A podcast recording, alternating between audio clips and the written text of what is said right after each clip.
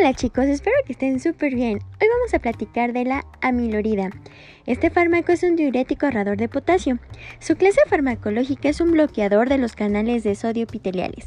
Su mecanismo de acción es bloquear los canales de sodio de los túbulos distal y colector, inhibiendo la reabsorción de sodio acoplada a la excreción de potasio. Su uso clínico es la prevención y tratamiento de la hipocalemia.